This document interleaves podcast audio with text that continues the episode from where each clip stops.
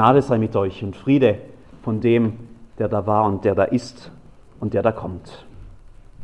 Der Predigtext für den heutigen 14. Sonntag nach Trinitatis kommt aus dem ersten Brief des Apostels Paulus an die Thessalonicher, aus dem ersten Kapitel, die Verse 2 bis 10.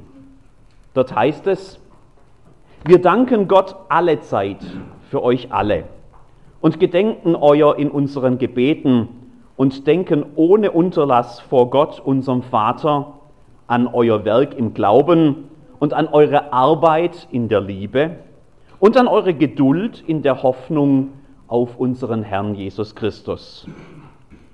Brüder und Schwestern, von Gott geliebt, wir wissen, dass ihr erwählt seid. Denn unser Evangelium kam zu euch nicht allein im Wort, sondern auch in der Kraft und im Heiligen Geist und in großer Fülle. Ihr wisst ja, wie wir uns unter euch verhalten haben, um euretwillen. Und ihr seid unsere Nachfolger geworden und die des Herrn und habt das Wort aufgenommen in großer Bedrängnis mit Freuden im Heiligen Geist, so dass ihr ein Vorbild geworden seid für alle Gläubigen in Makedonien und Achaia. Denn von euch aus ist erschollen das Wort des Herrn, nicht allein in Makedonien und Achaia, sondern an allen Orten hat sich euer Glaube an Gott ausgebreitet, so dass es nicht nötig ist, dass wir darüber etwas sagen. Denn sie selbst verkünden über uns, welchen Eingang wir bei euch gefunden haben und wie ihr euch bekehrt habt zu Gott, weg von den Abgöttern, zu dienen dem lebendigen und wahren Gott und zu warten auf seinen Sohn vom Himmel, den er auferweckt hat von den Toten, Jesus, der uns errettet von dem zukünftigen Zorn. Herr, wir danken dir für dein lebendiges Wort. Amen. O Thessaloniki, welchen Trauma! Thessaloniki, eine blühende Handels- und Hafenstadt an der Ostküste Griechenlands, war doch eigentlich ein perfektes Ziel für einen Apostel wie Paulus. Hier in einer großen römischen Provinzhauptstadt mit fast 100.000 Einwohnern, hier würde er eine neue Gemeinde gründen. Und diese Stadtgemeinde könnte dann, wenn sie dann groß und stabil geworden ist, als starke Basis selbst das Hinterland mit dem Evangelium erreichen. Eine weise Strategie, die Paulus später auch an anderen Orten wie in Korinth wie immer wieder angewandt hat und die besonders in Ephesus, der zentralen Stadt in Kleinasien, heute in der Türkei, ganz hervorragend aufging. Warum also nicht auch in Thessaloniki? Die Chronik des Scheiterns finden wir in dem kurzen äh, Bericht der Apostelgeschichte im Kapitel 17. Nachdem sie aber durch Amphipolis und Apollonia gereist waren, kamen sie nach Thessalonich. Da war eine Synagoge der Juden. Wie nun Paulus gewohnt war, ging er zu ihnen hinein und redete mit ihnen an drei Sabbaten aus der Schrift, tat sie ihnen auf und legte ihnen dar, der Christus musste leiden und auferstehen von diesen Toten, und dieser Jesus, den ich euch verkündige, ist der Christus. Einige von ihnen ließen sich überzeugen und schlossen sich Paulus und Silas an. Auch eine große Menge von gottesfürchtigen Griechen, dazu nicht wenige von den angesehensten Frauen. Aber die Juden ereiferten sich und holten vom Marktplatz einige üble Männer, rotteten sich zusammen und richteten einen Aufruhr in der Stadt an und zogen vor das Haus Jasons und suchten sie, um sie vor das Volk zu führen. Sie fanden sie aber nicht. Da schleiften sie Jason und einige Brüder vor die Oberen der Stadt und schrien, diese, die den ganzen Erdkreis erregen, sind auch hierher gekommen, die beherbergt Jason. Und diese alle handeln gegen des Kaisers Gebote und sagen, ein anderer sei König, nämlich Jesus. So brachten sie das Volk auf und die Oberen der Stadt, die das hörten. Und erst nachdem ihnen von Jason und den anderen Bürgschaft geleistet war, ließen sie sie frei. Die Brüder aber schickten noch in derselben Nacht Paulus und Silas nach Beröa. Nach nur wenigen Wochen muss Paulus die Stadt bei Nacht und Nebel verlassen. Zurück bleibt ein kleiner Haufen Gläubiger mit den geringen Kenntnissen des Evangeliums, die Paulus ihnen eben in der kurzen Zeit vermitteln konnte. Also einen Erfolg kann man das wahrlich nicht nennen. Eine Gemeinde auch kaum. Und wie gravierend die Wissenslücken dieser jungen Christen dort sind, das zeigt sich nur wenig später, als dann die ersten der Christen in Thessaloniki eines ganz natürlichen Todes sterben, aber eben bevor Jesus Christus, wie von Paulus versprochen, zur Erde zurückgekehrt war. Was nun? Haben diese Verstorbenen das kommende Reich Christi in Herrlichkeit jetzt verpasst, weil sie einfach zu früh dahin geschieden sind? Eine Bibel, gar ein neues Testament, in dem man jetzt hätte nachlesen können, gibt es nicht. Das ist ja noch gar nicht geschrieben. Ein Brief der verwirrten Gemeinde erreicht den Apostel und zeigt, wie viel Grundlegendes da noch fehlt. Gern wäre Paulus jetzt selbst nach Thessaloniki gereist und hätte das Versäumte aufgeholt. Vielleicht hätte er ja im zweiten Anlauf das angestrebte Ziel erreicht. Aber auch das bleibt ihm durch äußere Umstände verwehrt.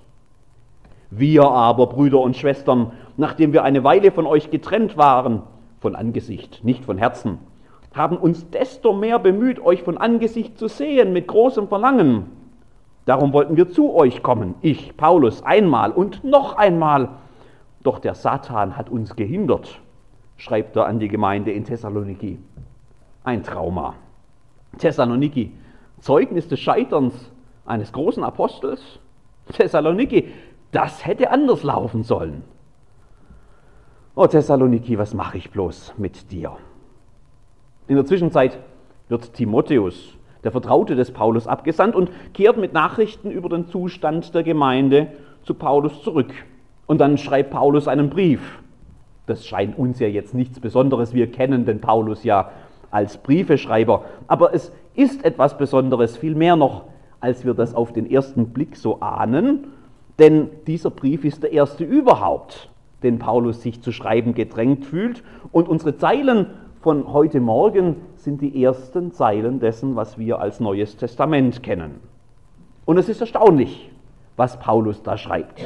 Oder vielmehr, es ist eigentlich, finde ich, noch erstaunlicher, was Paulus nicht schreibt an dieser Stelle. Hören wir noch mal rein. Brüder und Schwestern, von Gott geliebt, wir wissen, dass ihr erwählt seid, denn unser Evangelium kam zu euch nicht allein im Wort, sondern auch in der Kraft und in der Fülle in des Heiligen Geistes.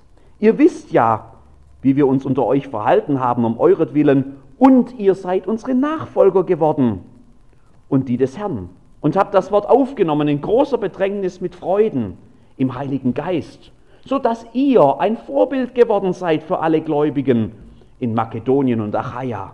Und von euch aus ist erschollen das Wort des Herrn, nicht allein in Makedonien und Achaia, sondern an allen Orten hat sich euer Glaube an Gott ausgebreitet, sodass es nicht nötig ist, dass wir darüber etwas sagen.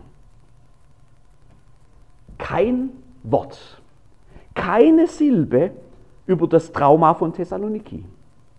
Kein Wort über den Widerstand, kein Wort über die erzwungene Abreise, kein Wort über einen kleinen verzagten Haufen von Gläubigen, kein Wort über ihre Zweifel, über ihre Fragen, über ihre Ungewissheit, kein Wort über große Pläne, die nicht so funktioniert haben, wie sie hätten können.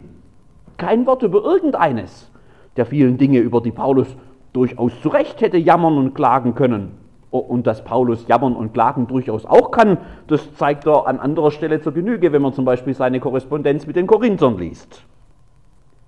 Das fällt schon auf, finde ich, ganz besonders in unserer Zeit, wo man manchmal so den Eindruck hat, dass das Jammern ja fast zum Volkssport geworden ist. Ich war gar nicht mir vorzustellen, wie es geklungen hätte, wenn dieser Brief nicht von Paulus, sondern zum Beispiel vom Chefredakteur eines der großen Klatschblätter in Deutschland verfasst worden wäre. Oder von einem der sogenannten besorgten Bürger. Da wären wir vielleicht schon beim Hashtag Paulus muss weg oder sowas. Aber ich will gar nicht nur auf die bösen anderen schimpfen. Wir Menschen haben ja alle irgendwie die Tendenz zum Jammern. Also an das Schlechte, an das, was schmerzvoll war, was nicht funktioniert hat, was uns wehgetan hat. An diese Dinge da erinnern wir uns sehr oft und sehr lange. Manchmal sogar so sehr, dass das viele Gute darunter völlig unterzugehen scheint. Im Extremfall sogar so sehr, dass in einem der reichsten und stabilsten und friedlichsten und sichersten Länder dieser Erde es Menschen gibt, die den Eindruck haben, wir befänden uns kurz vor dem Untergang. Man könne nicht mehr vor, ohne Angst vor Mord und Totschlag vor die Haustür gehen. Wir würden von feindseligen Fremden völlig überrannt werden und unsere Regierung sei wirklich eine Diktatur mit dem Ziel, uns alle abzuschaffen. Dabei haben wir, habe ich, doch in Wirklichkeit recht wenig Gründe, mich zu beklagen. Vielleicht sollten wir an dieser Stelle schon von Paulus lernen. Und die erste Lektion aus dem Schweigen dieser ersten Briefzeilen ziehen, die könnte ganz einfach das Ende des Jammerns sein. Oder ganz kurz und griffig, so zum besser merken und wenn Sie möchten, Sie haben am Eingang dieses Blatt bekommen, auch zum Mitschreiben mit zwei N, nicht nörgeln. Das wäre doch was. Stattdessen könnten wir, wie Paulus es hier tut, zweitens wieder neu lernen, das Gute zu entdecken. Das gibt es nämlich an allen Ecken und Enden, in großen und kleinen Dingen. Manchmal riesig groß und unübersehbar und manchmal an völlig unerwarteter Stelle.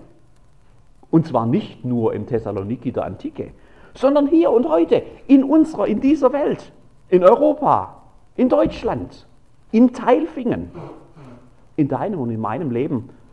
Wir müssen es nur entdecken, vielleicht wieder neu entdecken, was wir bisher übersehen haben, weil wir uns viel zu sehr auf das konzentrieren, was nicht funktioniert. Das gute Entdecken, das heißt jetzt nicht, das an manchen Stellen doch harte Leben schön zu reden. Das wäre ja Lüge, immer so zu tun, als wäre immer nur alles in Ordnung. Wir brauchen keine rosa-rote Brille, mit der man alles Negative irgendwie dann doch positiv einfärbt. All die Dinge, die schlecht und unbegreiflich und schmerzhaft und böse sind, die gibt's. Aber es gibt auch viele andere, viele gute Dinge. Es gibt nicht nur Dornen, sondern es gibt auch Rosen.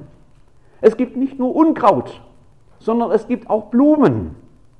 Es gibt nicht nur unhöfliche Menschen und keifende Nachbarn und ungerechte Vorgesetzte, sondern es gibt auch Menschen, die mir gut tun, die mir Freude bringen, die mich lieb haben. Es gibt nicht nur Probleme, sondern es gibt tatsächlich manche auch sehr gute Lösungen. Nicht für alles, aber vielleicht für mehr, als uns oft bewusst ist.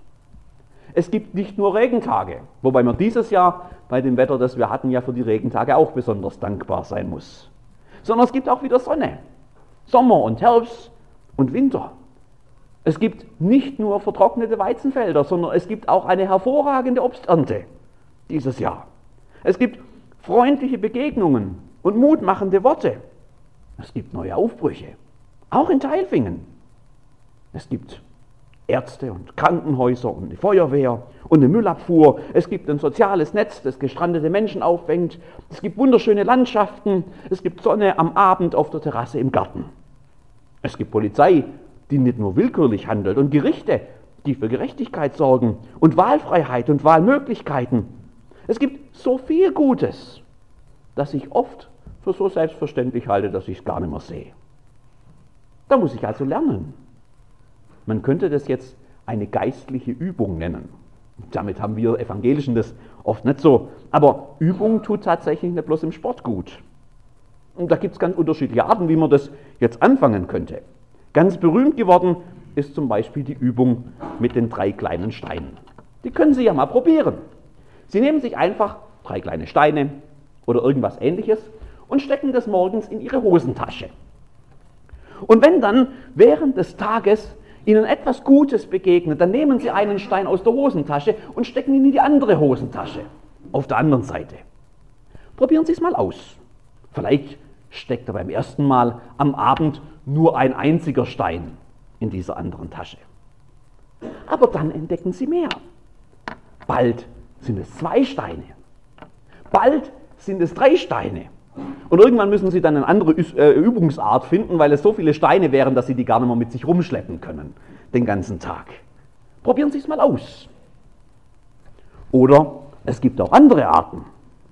Im April habe ich einen Zeitungsartikel gelesen über Thomas Klein. Den Juniorchef vom Spielwarenladen hier in der Hechinger Straße in Teilfingen. Der hat sich lange genug aufgeregt, dass viele Menschen sich immer nur über die Missstände hier am Ort beklagen.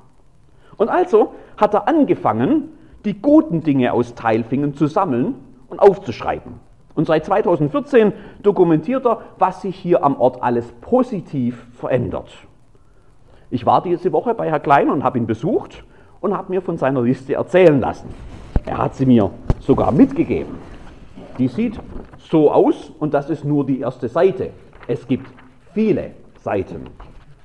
Seit 2014 dokumentiert er Investitionen, Geschäftseröffnungen, Entwicklungen in Teilfingen. Ich habe mich gefreut, wie lang die Liste ist. Hätten Sie gedacht, dass man so viel Gutes über Teilfingen aufschreiben kann? Nein? Na, dann sollten Sie vielleicht auch mal eine Liste schreiben. Vielleicht wird Ihre ja sogar noch länger. Einige meiner Freunde haben einen noch moderneren Weg gefunden, gute Dinge zu sammeln. Jedes Mal, wenn denen was Gutes begegnet, dann schreiben sie es im Internet. Auf Facebook oder Twitter oder Instagram oder wo die gerade sonst unterwegs sind. Mit dem Smartphone geht das ja ganz einfach, wenn es sein muss, sogar mit Foto. Und damit das alles sich untergeht, kriegt es einen sogenannten Hashtag, ein Kennzeichen. Der heißt DINKGIT. Das haben Sie auf Ihrem Zettel vielleicht vorne gelesen und sich gefragt, was das heißen soll. Der ist so formuliert, weil man auf Twitter Zeichen sparen muss und soll voll ausgeschrieben Dank sei Gott heißen. Und ich und viele andere, wir lesen das dann und denken verwundert, stimmt. Was der schreibt, das ist mir noch gar nicht aufgefallen. Gott sei Dank dafür. Und damit sind wir bereits bei der dritten Lektion, die ich von Paulus lernen will. Dem Danken. Wir danken Gott alle Zeit für euch alle und gedenken eurer in unseren Gebeten und denken ohne Unterlass vor Gott, unserem Vater, an euer Werk im Glauben und an eure Arbeit in der Liebe und an eure Geduld in der Hoffnung auf unseren Herrn Jesus Christus, schreibt Paulus. Dabei ist das ja gar nicht so offensichtlich. Selbst dann, wenn man das Gute nicht mehr übersieht. Also zumindest beim Paulus nicht. Sollte der sich eigentlich nicht zuerst selbst auf die Schulter klopfen? Nachdem ihm Timotheus berichtet hat, dass seine Arbeit an Thessaloniki doch nicht ganz spurlos vorübergegangen ist? Gebührt nicht ihm, dem großen Apostel, der Dank dass hier wieder alles erwarten doch noch eine Gemeinde entstanden ist, die irgendwie trotz aller ihrer Mangelerscheinungen funktioniert und lebt und Zeugnis vom Evangelium gibt? Also offensichtlich ist es mit dem Danken bei mir ja auch nicht immer. Wieso sollte ich Gott für mein Auto danken? Oder für das Essen auf dem Tisch und die Blumen im Garten? Oder dafür, dass es in unserem Land eine Rente gibt und eine funktionierende Justiz und eine Bundeskanzlerin, die halbwegs besonnen handelt? was kann Gott dafür? Also, mein Auto habe ich gekauft. Von meinem Gehalt. Und das Essen habe ich gekocht. Ja, bei uns zu Hause bin ich der Koch, wenn ich da bin. Ähm, und, und wer hat den Garten gemacht? Da gibt es ja den Witz von dem Mann, der anfängt, einen bisher verwilderten Garten zu pflegen. Und dann kommt der Pfarrer vorbei. Also ich liebe Pfarrerwitze. Als Pfarrer darf man Witze über Pfarrer machen. Ja?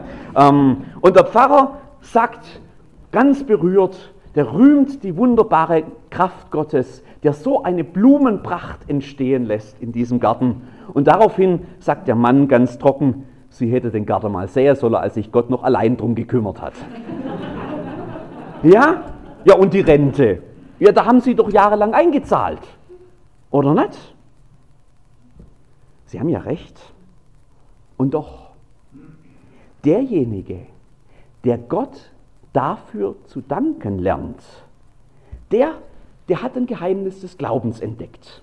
Denn der hat gelernt, in und hinter den guten Dingen dieses Lebens immer auch die Gegenwart Gottes zu entdecken, der mich begleitet und der mich erhält und der mich segnet. Diesen Gott wahrzunehmen, ist oft gar nicht so offensichtlich. Und wir sehen halt was vor Augen ist. Mein Auto, mein Garten, meine Rente, meine Leistung. Den Gott dahinter wahrzunehmen, das ist ein Schatz. Das ist ein reichmachender Glaube, der mich stärkt in den guten Momenten Und der mich dann fähig macht, auf die Gegenwart dieses Gottes, der hinter allem steht, dann eben auch dann zu vertrauen, wenn mal nicht alles so rosig aussieht. Wer danken kann, der hat einen wahren Schatz gefunden. Und so will ich mir neu die Augen öffnen lassen für das Gute, mit dem Gott mich segnet. Ich möchte mich nicht blenden lassen von all dem Negativen, das es gibt. Solange bis ich am Ende vor lauter Bäumen den Wald oder vor lauter Unkraut den Blumengarten nicht mehr sehe. Wie Paulus möchte ich lernen, alle Zeit zu danken, statt immer nur zu klagen. Und ich glaube, dass das ganz von selbst meinen Blick auf das Leben und auf die Menschen und auf die Welt und auf mich selber verändern wird. Und das wünsche ich mir. Das wünsche ich mir für mich und das wünsche ich mir für Sie, für uns alle. Und der Friede Gottes, der höher ist als alle Vernunft, bewahre unsere Herzen und Sinne in Christus Jesus. Amen.